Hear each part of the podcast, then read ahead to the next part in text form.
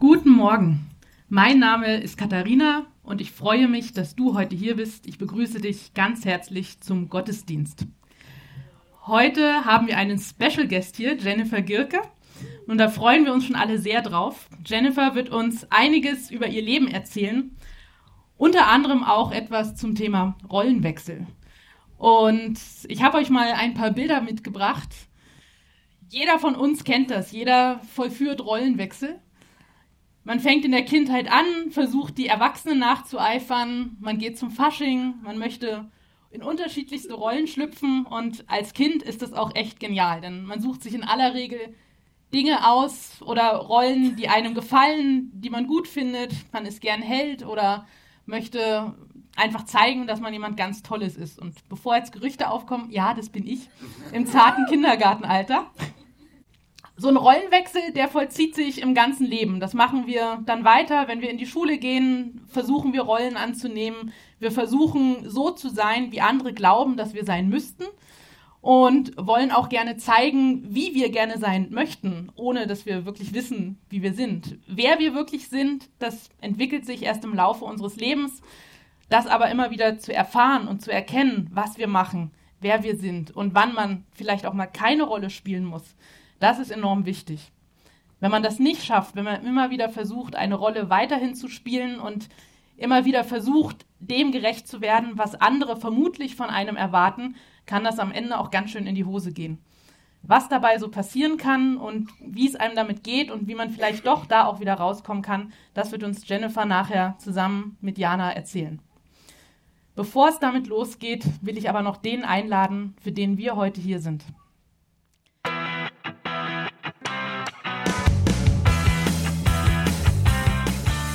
Hallo und herzlich willkommen zum JKB Podcast. Wir wünschen dir in den nächsten Minuten eine ermutigende Begegnung mit Gott.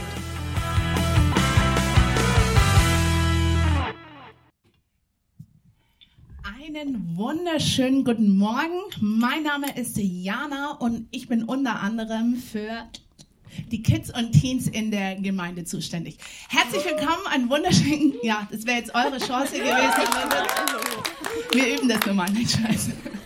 Herzlich willkommen zum Gottesdienst. Ich freue mich total auf heute und auch du kannst gespannt sein, weil dich erwartet eine atemberaubende und spannende Lebensgeschichte und obendrauf noch Umgang, Umgangstipps mit dem Social Web und alltagstaugliche Ratschläge, um mehr Raum für dich und die Stille zu haben. Also wenn das mal nicht vielversprechend ist, dann weiß ich auch nicht. Begrüßt mit mir mit einem Toastapplaus Jennifer Gilke.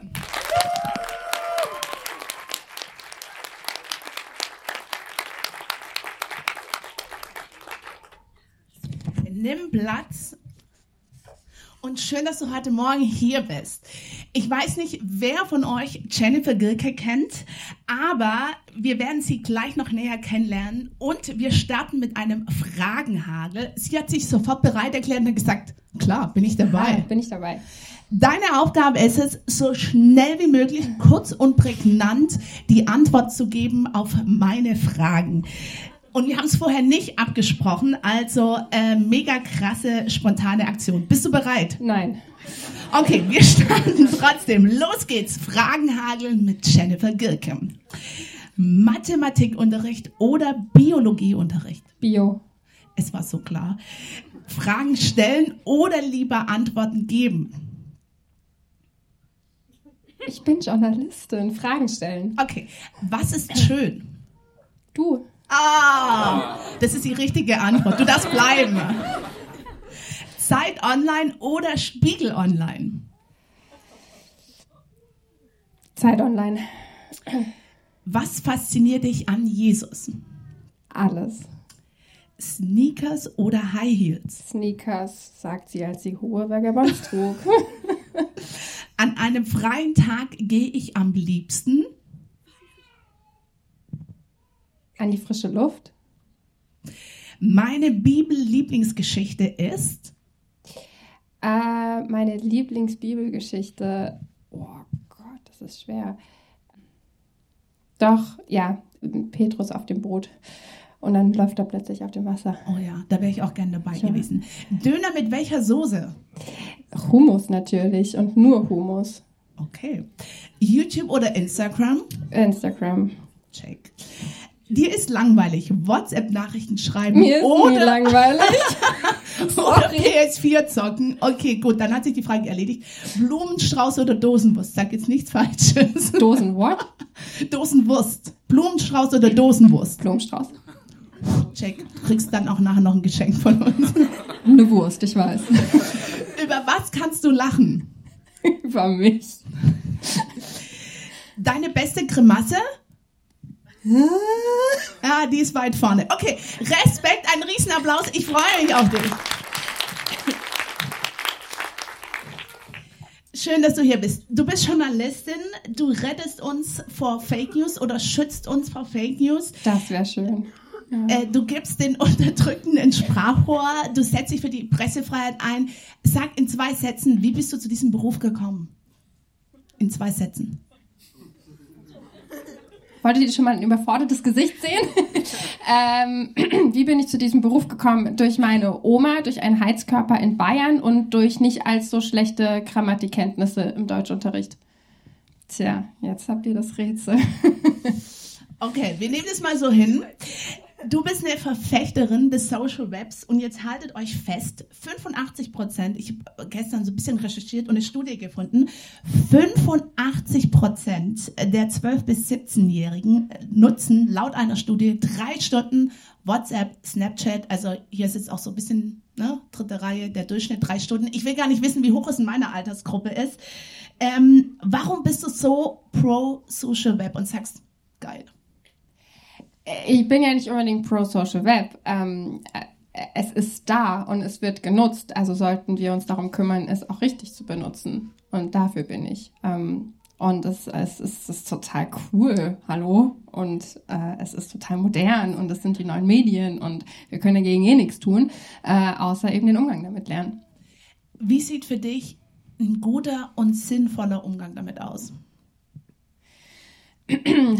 die ähm, es gibt so ein paar so ein paar No-Gos, würde ich sagen, die schon diesen Umgang ein bisschen ähm, einframe, äh, einrahmen würden. Und was eben absolut aus dem Ruder läuft, meiner Meinung nach, ist das Selbstprofilieren ähm, und das Vergleichen. Also wenn du deine sozialen Medien nur noch dann benutzt, um zu sehen, was andere machen oder haben, was du nicht kannst oder nicht hast oder dich dazu profilieren, zu sagen, das kann ich aber besser, ich sehe aber toller aus, der Filter steht bei meinem Booty aber viel cooler da, äh, dann läuft irgendwas ganz gehörig falsch. Ähm, wenn man es benutzt, um Geschichten zu teilen, Geschichten, die eine Botschaft haben, die gute Botschaften haben, die, sag ich mal, wohlwollende Botschaften haben, dann finde ich das absolut lobenswert. Ähm, wenn es dafür genutzt wird, ähm, Kontakte aufrechtzuerhalten, was ich auch sehr viel mache weltweit, dann finde ich das auch sehr lobenswert. Wenn es dafür missbraucht wird, Face-to-Face-Kontakte zu ersetzen, dann finde ich absolut nicht lobenswert.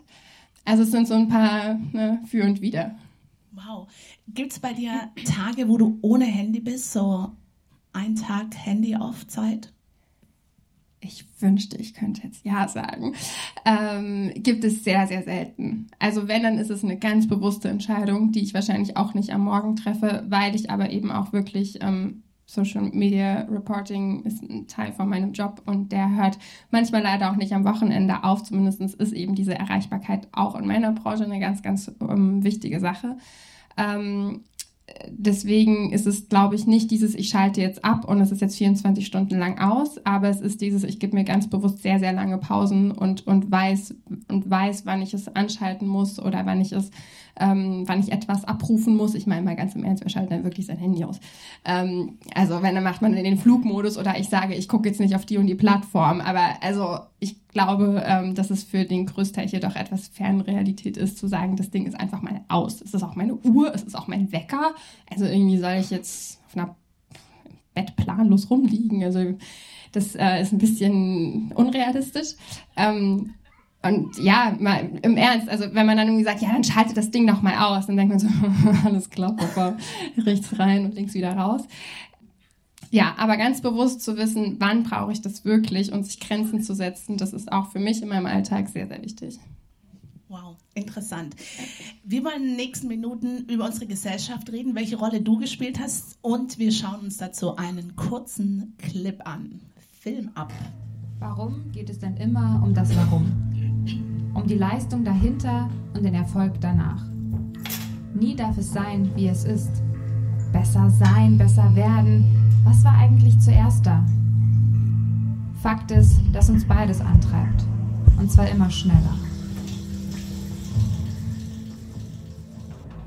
Und wenn wir besser sind, dann müssen wir auch noch schöner sein. Oder sexier, attraktiver und natürlich schlanker. Stetig wächst der Drang, Leistungen zu erbringen, Ergebnisse zu optimieren und immer erfolgreicher zu sein. Egal, ob es am Abend ist, egal, ob es am Wochenende ist, egal, ob du am Boden bist. Erwartungen, Leistungsdruck, To-Dos, Schönheitsideale, Erfolgsquoten und alle tun so, als wäre das alles gar kein Problem. Auf der Strecke bleibt vor allem eins. Du selbst. Du schreibst in deinem Buch Parallelwelten, ich zitiere, eine Rolle zu spielen ist einfacher, als keine Rolle anzunehmen, weder bei sich noch bei anderen. Sich mit Beziehungen und Handlungsmotiven von Mitmenschen auseinanderzusetzen, ist viel mühseliger, als einfach nach seinen eigenen Gefühlen zu handeln und zu urteilen. Welche Rolle hast du früher gespielt und wie sah ein Tag im Leben der in Anführungszeichen früheren Jennifer Gilke aus?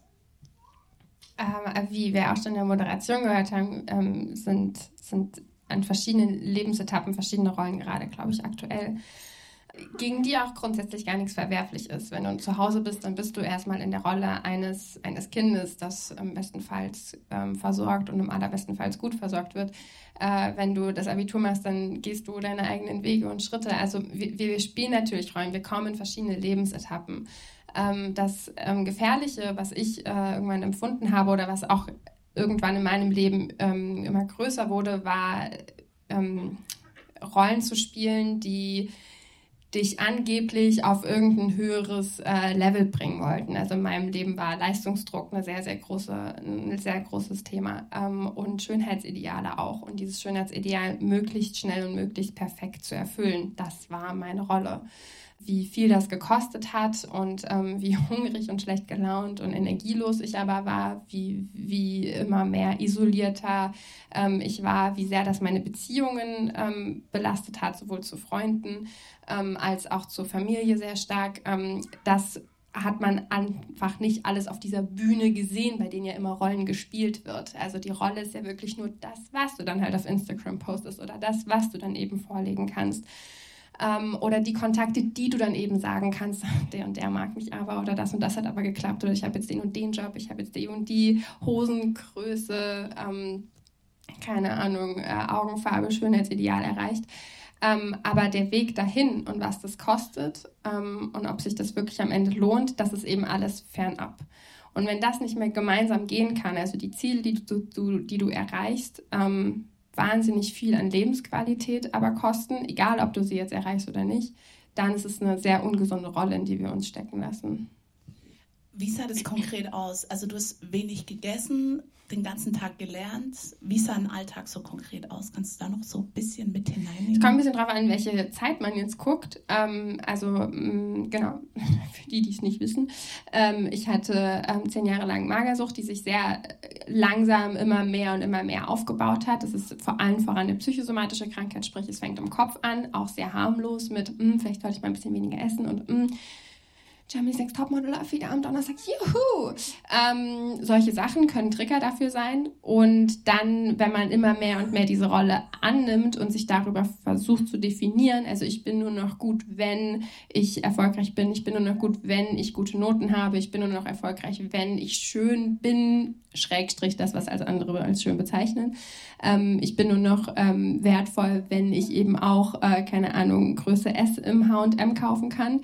Äh, dann sah so ein Tag aus, ähm, sehr wenig gegessen, morgens aufgestanden, keine Ahnung, laufen gegangen, Sport gemacht, zur Arbeit gegangen, viel zu viel gearbeitet, viel zu lange gearbeitet, äh, wieder nach Hause gekommen, nochmal Sport gemacht, wieder wenig gegessen. Ähm, manchmal war es so weit, ich weiß nicht, wer von euch ähm, Kreuzberg kennt. Ich habe da das Urban-Krankenhaus und da gibt es so eine alte, ähm, gegenüber gibt es so ein altes Schwesternwohnheim mit so ganz kleinen Parzellenwohnungen. Da habe ich sehr lange gewohnt. Äh, und da gibt es einen Fahrstuhl, in den dritten Stock musste ich.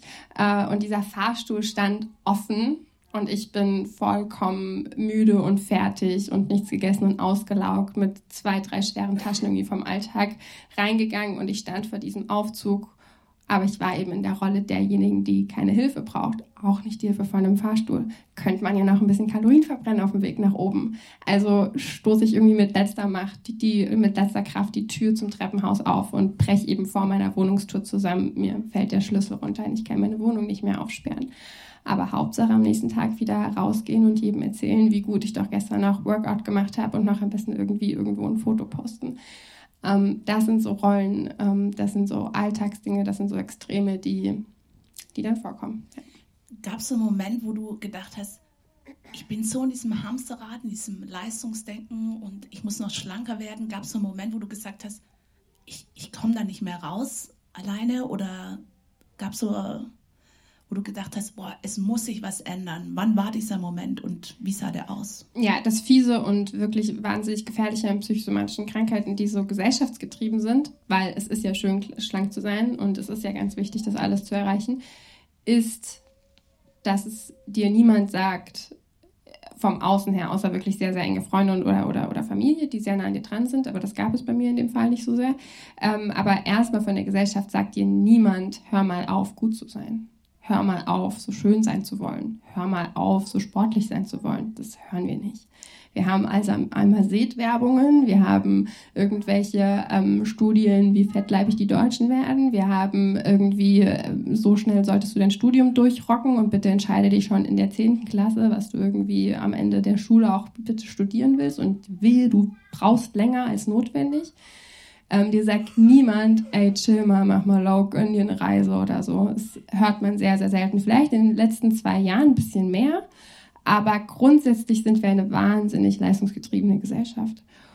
Und deswegen ist auch das genau nie der Fall gewesen. Es gab nie den Moment, in dem ich gesagt habe, scheiße Mann, ich habe echt ein Problem, weil hatte ich halt nicht. Gesellschaftlich betrachtet war ich per excellence ein Musterbeispiel in sämtlichen Dingen ähm, dass mich das in ein lebensgefährliches Unterricht getrieben hat und ähm, ich absolut gesellschaftlich isoliert war, ich keine Freunde mehr hatte, ähm, meine Familie wahnsinnig schmerzhaft weit von mir weggetrieben habe, weil es keinen Spaß macht, mit so jemandem Umgang zu pflegen. Ähm, das hat niemand nach außen hin gesehen. Und tatsächlich war ich schon in der psychosomatischen ähm, Klinik äh, und habe die ersten vier Wochen, würde ich mal sagen, damit verbracht zu erkennen, ich glaube, du hast ein Problem. Es hat sehr lange gedauert. Und du hast dich selbst einweisen lassen. Mein größten Respekt davor. Ähm, wie, wie sieht so ein Klinikalltag aus? Was äh, ja, also ich war ja über 18, von daher, ähm, dann darf man auch wirklich, dann muss man das wirklich wollen. Und auch in der Klinik, in der ich war, ähm, war das sehr stark danach. Hast du deine Ziele nicht erreicht, deine Wochenziele, ähm, sprich hast du dich einfach an die Regeln gehalten, dann wurde man auch sehr leicht rausgeschmissen. Das heißt, man musste dort schon irgendwie so ein Commitment eingehen. Ähm, ich, hat, ich habe eben eine wahnsinnig geduldige, liebevolle Familie, die äh, der Hammer ist. Und ähm, meine Mutter und ich haben uns wirklich eine Excel-Tabelle angelegt mit sämtlichen Kliniken in Deutschland und haben die alle abgefahren, von, von der Lüneburger Heide bis nach Bad Staffelstein, was irgendwo in den tiefsten von Baden-Württemberg ist.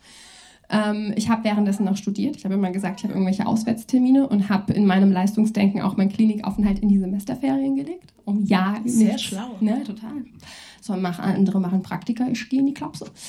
Äh, wer lernt wohl mehr am Ende? Ähm, Genau, und das, äh, das haben wir also alles durch, das haben wir alles durchgemacht, bis ich mich dann wirklich akribisch für eine. Also ich wollte die Kontrolle, ist ja auch so ein wahnsinniges Ding in unserer Gesellschaft, auch in Magersucht-Themen äh, oder Schönheitsidealen einfach eine sehr große, ähm, ein sehr großes Thema, immer die Kontrolle halten zu wollen. Und ich wollte diese Kontrolle bis zum Schluss haben. Ich wollte wirklich wissen, in was für einem Essenssaal ich dann irgendwo sitze.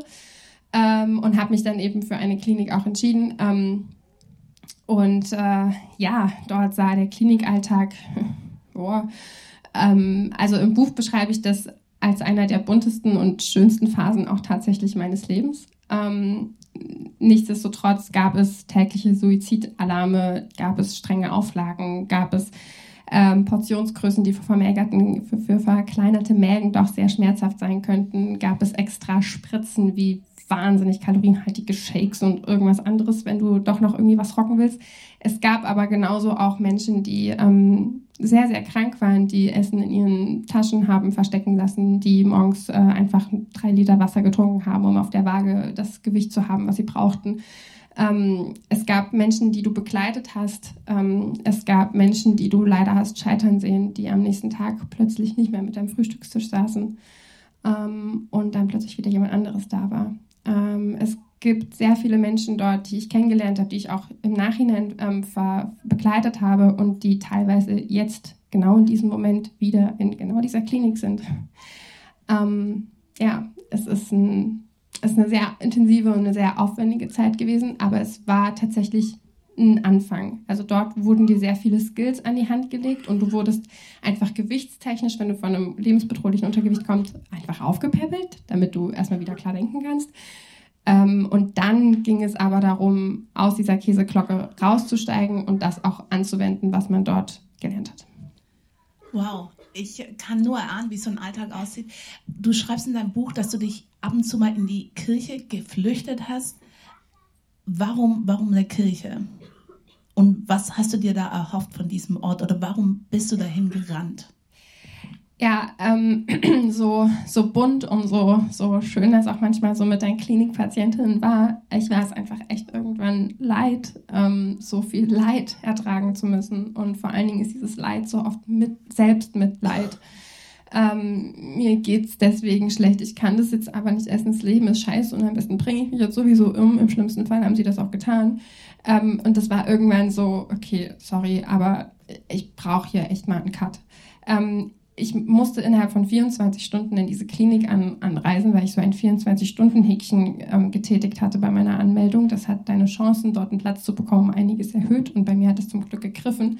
Und ich hatte sehr, sehr wenig Zeit, um von Berlin in die Mitte nach Hessen, Bad Arolsen heißt der Ort, äh, in der Nähe von Kassel zu kommen intuitiv, keine Ahnung, was mich da getrieben hat, doch der Heilige Geist, habe ich meine Bibel eingepackt und ähm, die habe ich davor, glaube ich, echt sehr selten gelesen und bin manchmal, bevor ich in die Kirche geflüchtet bin, auch an einen kleinen See, Tümpel, whatever, ähm, geflüchtet und habe einfach dieses Ding aufgeschlagen und habe da drin gelesen, einfach um mal was anderes zu hören. Was hast du dir erhofft von der Bibel? Antworten auf deine Fragen, warum Gott es zugelassen hat oder warum geht es mir so schlecht? Ich glaube, ich habe mir gar nicht so viel erhofft. Also jetzt kein Wunder. habe nicht gedacht, wenn ich zurückgehe, ist jetzt wieder alles gut. Aber es hat gut getan, das zu lesen. Es hat gut getan, darin zu lesen, dass ich doch eigentlich gar nicht so scheiße bin, wie sich das gerade anfühlt. Und dass alle anderen um mich herum auch gar nicht so scheiße sind, wie sich das gerade anhört. Ähm, und dass es doch ein bisschen mehr gibt. Und dass da offensichtlich jemand ist, der sich bei diesem ganzen Scheiß sogar noch was dabei gedacht hat. Danke. Ähm, und wenn dann von Lösungen und von, von Liebe und und von so einer ganz anderen Ebene gesprochen wird, dachte ich, okay, gut, das ist jetzt irgendwie, es, es, äh, ich verstehe es nicht, keine Ahnung, was das jetzt eigentlich soll, aber es hört sich auf jeden Fall besser an als das, was ich die ganze Zeit da drin hören muss. Und es war einfach was anderes. Und deswegen habe ich auch dann, glaube ich, echt total banal gegoogelt, ob es da eine Kirche gibt. Und da gab es eine Kirche, eine Ansgar-Kirche, ähm, ganz, ganz klein. Und tatsächlich hat sich herausgestellt, dass die Tochter des Pastoren-Ehepaars ebenfalls magersüchtig ist. Und, ähm, aber noch unter 18 war, deswegen waren wir nicht in derselben Klinik. Ähm, und dieser Ort, muss man sich vorstellen, das ist so ein kleiner Kurort, da laufen einfach echt sehr, sehr viele Patienten rum. Das heißt, Menschen, die nicht weniger Probleme haben als die anderen, aber die sich im Gegensatz zu den anderen dazu entschieden haben, was gegen die Probleme zu tun. Ähm, Amen dazu. Äh, und das sieht man aber natürlich vor allen Dingen auch ähm, essgestörten Menschen, zumindest wenn es in die Anorexie, also in die Magersucht geht, an. Weil einfach sehr viele, sehr dünne Menschen in diesem Ort rumlaufen. Und das hat man auch in diesem, ähm, in diesem Kirchenumfeld dann sehr krass wahrgenommen. Ich war nicht in der Lage, Abendmahl zu nehmen. So, so ein Schluck Traubensaft oder Wein oder so ein kleines Fladenbrot. Oh mein Gott, was hat das bestimmt für Kalorien? Muss noch Mittagessen. Ähm, deswegen konnte ich das nicht annehmen. Und ich habe es das erste Mal erlebt, dass man mich hat einfach sein lassen. Dann nehme ich es halt nicht. Voll in Ordnung. Bin trotzdem okay. Dann sitze ich halt nicht die ganze Zeit, weil meine Arschknochen wehtun auf diesem Stuhl, obwohl der Polster hat. Also stehe ich. Stehen ist eh cooler. Verbrennt im besten Fall noch ein paar Kalorien. Gut, dann stehst du halt. Ist trotzdem voll okay. Und diese Botschaften waren so überwältigend für mich, dass ich nicht mal wirklich was von ihr predigt oder so viel mitkriegen musste, um schon dieses Gefühl zu haben, wow, okay, ich darf hier echt einfach nur sein. Ich darf hier krank sein, ich darf hier gesund sein, ich darf hier essen, ich darf hier fasten, ich darf hier alles. Ich darf hier einfach mal sein. Und das war schon echt cool. Du sagst auch weiter in deinem Buch, Depression, Burnout, Essstörungen und sämtliche Leiden können nicht in einem Klinikaufenthalt von zwei, acht oder zwölf Wochen einfach so weggeeinhornt, weggeeinhornt werden. Hashtag neues Wort gelernt. Wenn du die Zeit Revue passieren geschrieben. Ja, habe ich äh, extra nochmal nachgelesen. Was hat sich verändert, äh, wenn du jetzt so rückblickst? Ähm, dein Leben, die vorige Jennifer, jetzt, ähm, was hat sich seitdem verändert? Oder wie, wie schaffst du es auch in einer pulsierenden Stadt wie Berlin, wo immer viel los ist, man tausend Möglichkeiten hat, ähm, zu überleben? Ja. Ähm, ich ich habe in der, in der Klinik habe ich äh, das erste Mal was von Achtsamkeit gehört. Und mein Achtsamkeitstherapeut der hatte mal gesagt, es geht nicht darum, das gut zu machen. Es geht einfach nur darum, es irgendwie hinzukriegen. ähm, und er hat tatsächlich ein bisschen recht. Er hat sehr viel recht.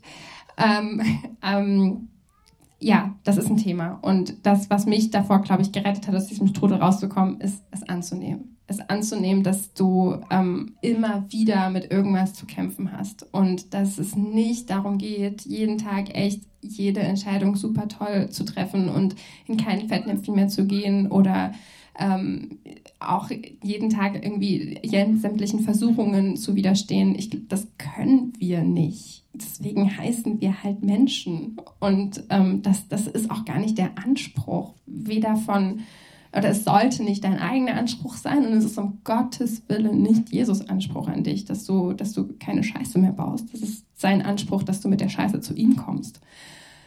Und das war, glaube ich, auch für mich so die Rettung. Also natürlich musste ich medizinisch erstmal, na, also das ist schon nochmal eine ganz klare Kante. Ähm, wenn es lebensgefährlich und wenn es medizinisch kritisch wird, dann kümmere dich drum. Und dann war die härteste Zeit eigentlich nach der Klinik, weil du eben aus dieser Käseglocke rauskamst. Und dann habe ich erstmal erkannt, okay, ich habe da drin erkannt, dass ich ein Problem habe. Und jetzt sehe ich euch ja da draußen und sehe, dass ihr genauso weitermacht wie ich davor. Aber ihr kennt das eben nicht.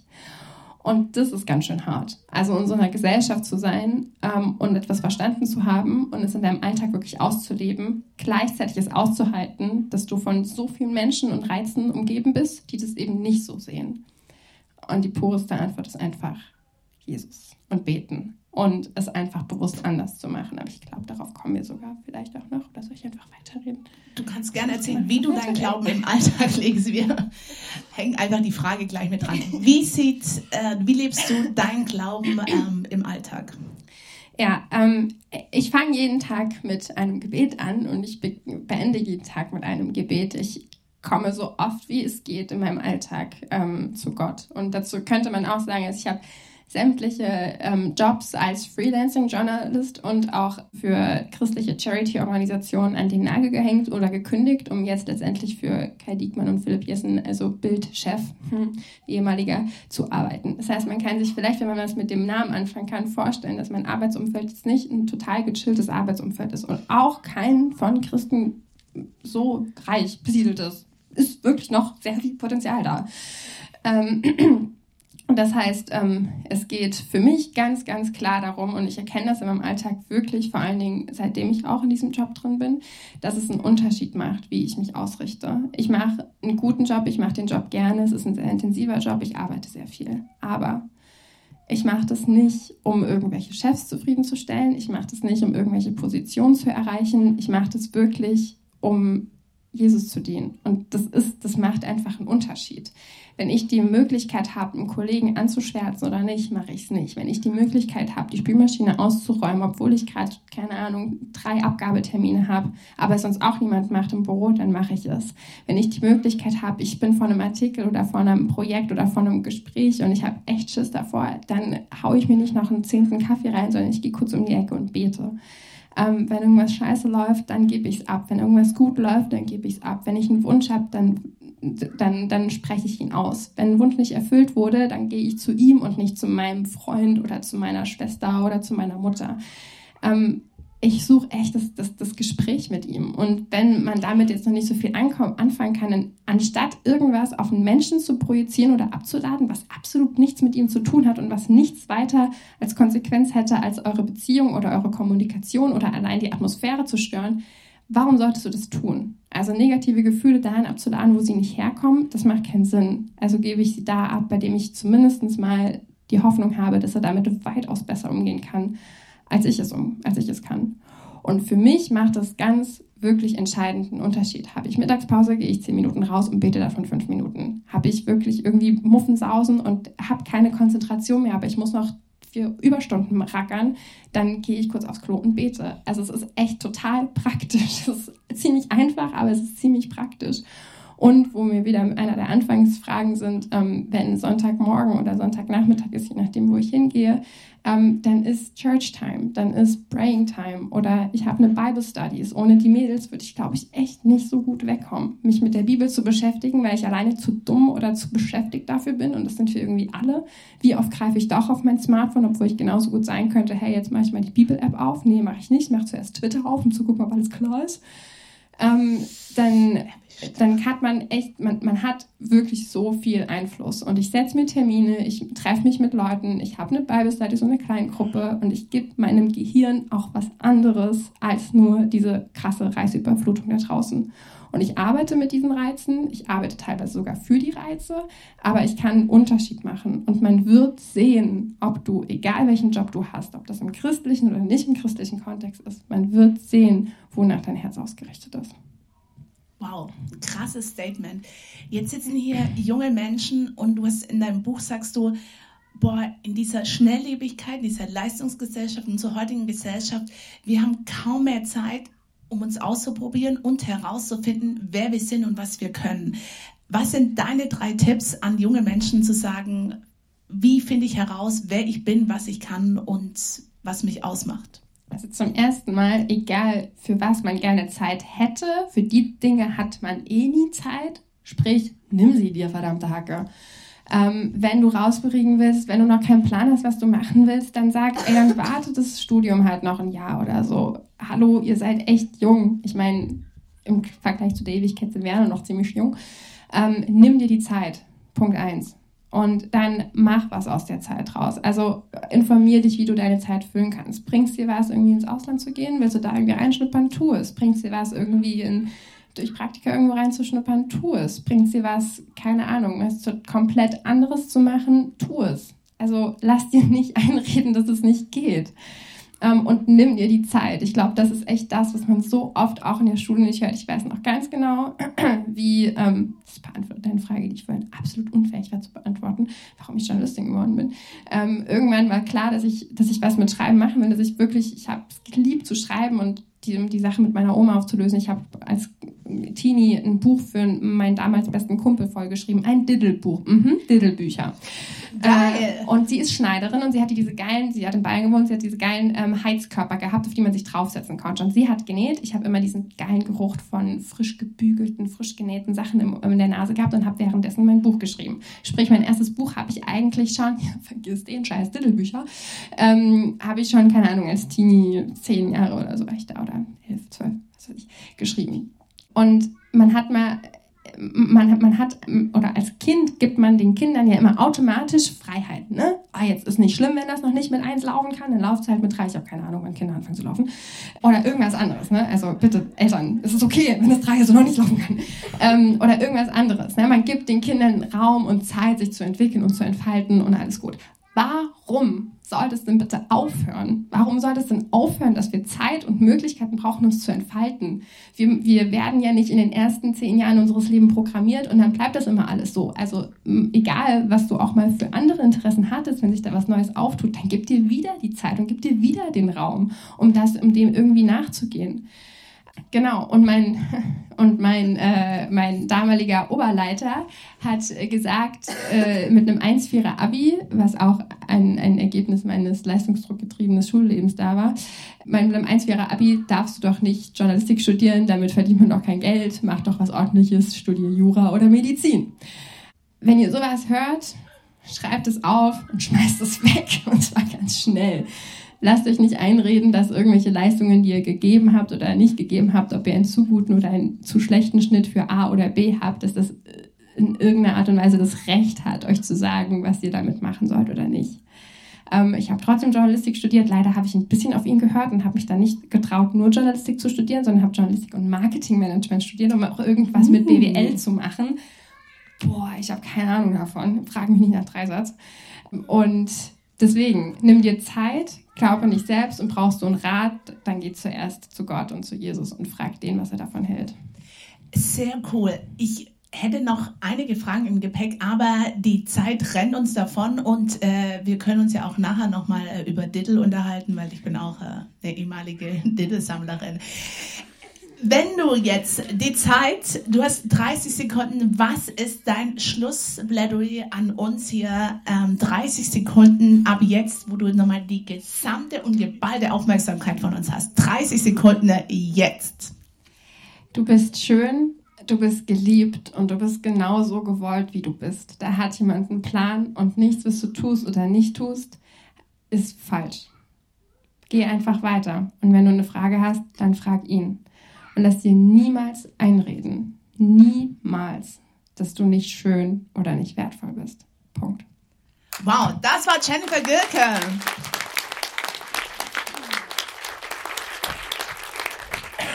Mir bleibt am Schluss nur noch zwei Dinge übrig. Erstens, du wirst nachher noch nach dem Gottesdienst unten im Foyer bereitstehen, Fragen zu beantworten quatscht sie voll, stellt ihr Fragen. Die Frau hat wirklich einiges zu sagen und wir konnten wirklich nur einen Ausschnitt äh, heute euch präsentieren.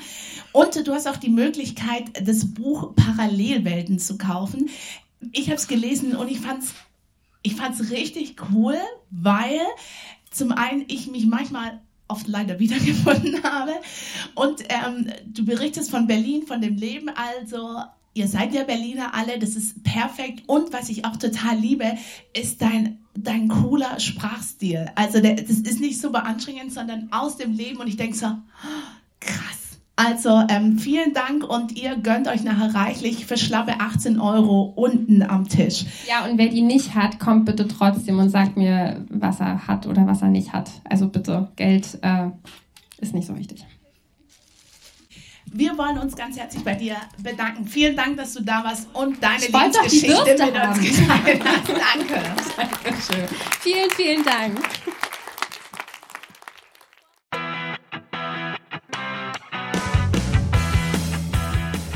Wir hoffen, dass dir dieser Podcast weitergeholfen hat und du eine spannende Begegnung mit Gott hattest. Falls du mehr über die JKB Treptow oder den Glauben erfahren möchtest, kannst du uns gerne unter jkb-treptow.de besuchen oder eine Mail an info@jkb-treptow.de schreiben. Tschüss und bis zum nächsten Mal.